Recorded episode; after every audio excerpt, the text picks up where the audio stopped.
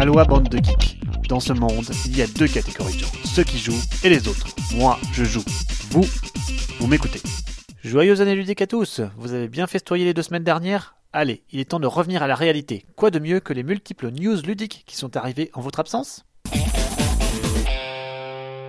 Parlons tout d'abord de mathématiques, un mot que la plupart des joueurs n'aiment pas à entendre, mais que j'apprécie particulièrement quand ces mathématiques sont directement appliquées au réel.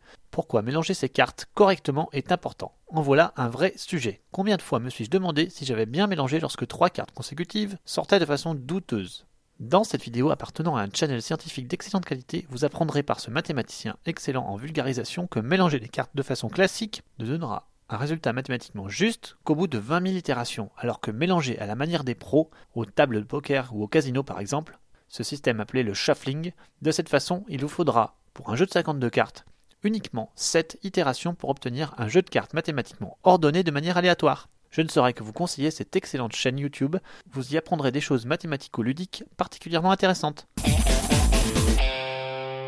Côté pro, c'était attendu et voilà finalement la sortie du dernier jeu de Tree Frog Games, la petite maison d'édition de l'auteur bien connu Martin Wallace.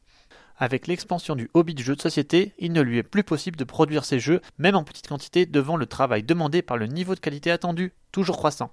Le dernier né, qui sortira d'abord chez Tree Frog, se nomme A Handful of Stars une main remplie d'étoiles. Voilà un titre fort bien trouvé qui pousse à l'imagination avec sa couverture science-fiction vintage bien fichue. Le jeu reprendra le système de deck building de A Few Acres of Snow, amélioré dans Mythotopia.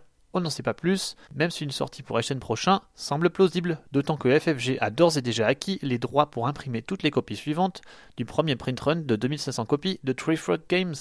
Martin Wallace se consacrera dès lors entièrement au design de jeu. En décembre, on fait le bilan. Je trouve toujours intéressant la lecture de ces lignes pour prendre la température du monde du jeu et des éditeurs en particulier.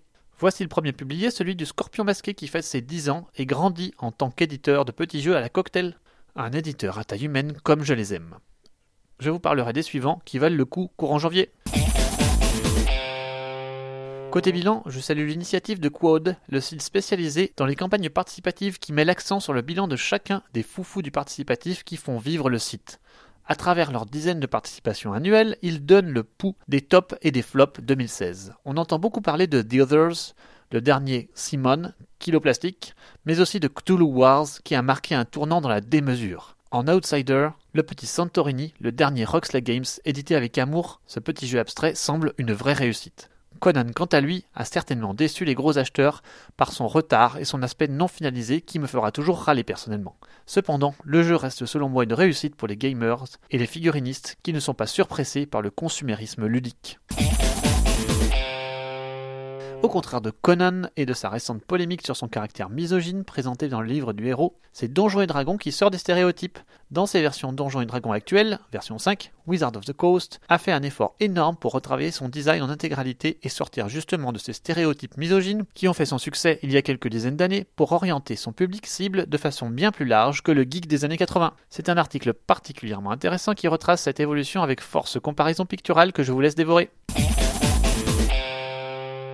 Côté sortie, Restoration Games, dont je vous avais déjà parlé, annonce ses trois premières sorties pour 2017 à travers une interview de son président, Justin Jacobson. Tout d'abord, Stop Thief reviendra sous ce même nom en remplaçant le téléphone inclus dans la boîte initialement par une application smartphone. Ensuite, ce sera la sortie de Indulgence, un remake du jeu de cartes Dragon Master, et enfin Dawn Force, un remake de Top Race, une vieillerie de Wolfgang Kramer. Voilà des titres bien anciens qui vont connaître un super nouveau lifting, et le fait qu'ils soient méconnus me titille encore plus. Des perles de l'ancien temps?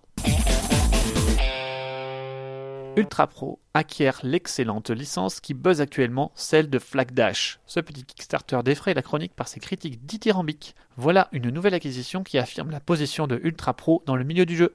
Flag Dash, c'est un peu le mode capture de drapeau des jeux vidéo transposés sur un plateau. À la mode sport exotique, le Kickstarter avait plutôt bien fonctionné et les retours sont si bons que cela ne peut qu'augurer de bonnes choses pour l'avenir de Flag Dash. En France, peut-être un jour? Espérons-le. Enfin, Smirks Daggers, l'éditeur à la gamme riche en interactions et en pouilles qui a notamment commis Cutthroat Caverns, revient avec un nouveau jeu dans lequel vous devrez développer des microbes pour déranger vos adversaires. Encore un thème original et bien vu pour ce Biotics. Allez, c'est terminé pour cette semaine. On se retrouve dans deux semaines avec certainement des bilans à gogo et encore plein de news. D'ici là, commencez bien l'année et jouez à tout ce que le Père Noël vous a apporté.